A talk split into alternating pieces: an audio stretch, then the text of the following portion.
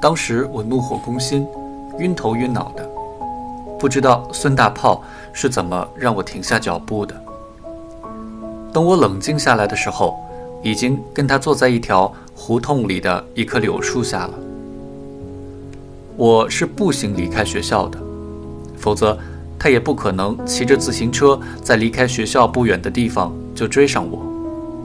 我听到他正在说，当年他在山区里教书，生活非常艰苦。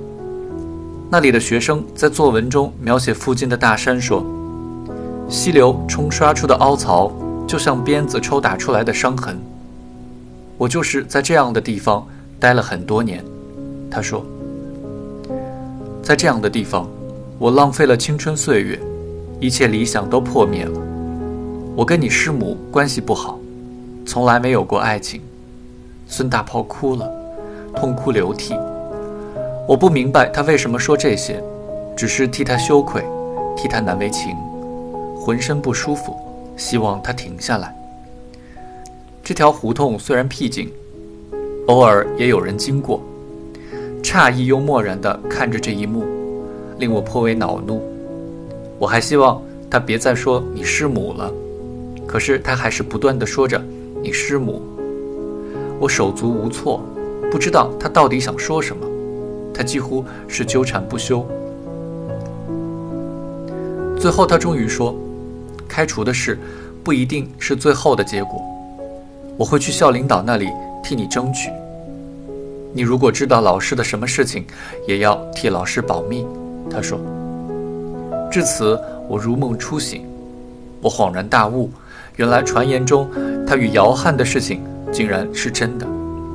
我震惊的无以复加。很快，我又一次大吃一惊。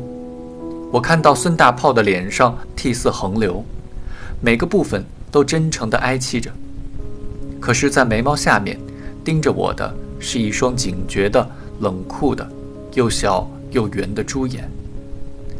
这双眼睛看上去与脸上其他部分全然无关。原来，这便是他的本来面目。